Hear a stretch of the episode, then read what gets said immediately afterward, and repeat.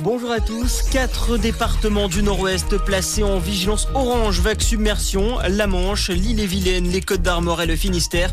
Un gros coup de vent frappe les régions situées près de la Manche. Des rafales de 80 km à l'heure dans les terres et jusqu'à 110 km à l'heure près des côtes sont annoncées. Des vagues de 6 à 8 mètres sont attendues.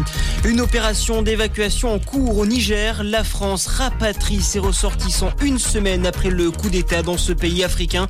Un premier avion avec 262 personnes à bord a atterri cette nuit à Roissy.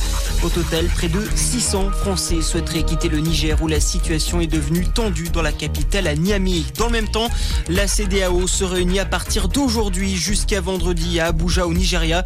Les chefs d'état-major des pays de l'Afrique de l'Ouest vont évoquer ensemble ce coup d'État au Niger.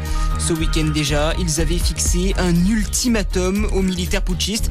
La CDAO menace d'utiliser la force s'il n'y a pas une restauration du président déchu, Mohamed Bazoum, dans ses fonctions d'ici une semaine. Donald Trump, de nouveau visé par la justice, l'ancien président des États-Unis a été inculpé dans l'affaire des interférences électorales lors de la présidentielle américaine de 2020, remportée par Joe Biden. Le milliardaire est accusé d'avoir tenté d'inverser le résultat. C'est déjà la troisième inculpation pour Donald Trump à un peu plus d'un an d'une nouvelle élection présidentielle aux États-Unis qu'il espère remporter.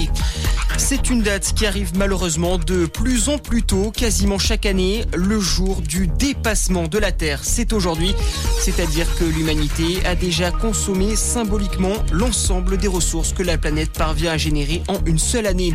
Et puis un mot du mondial féminin de football. Les Bleus affrontent ce midi le Panama pour le troisième et dernier match de poule. L'équipe de France, première du groupe, devra l'emporter pour s'assurer une place en huitième de finale.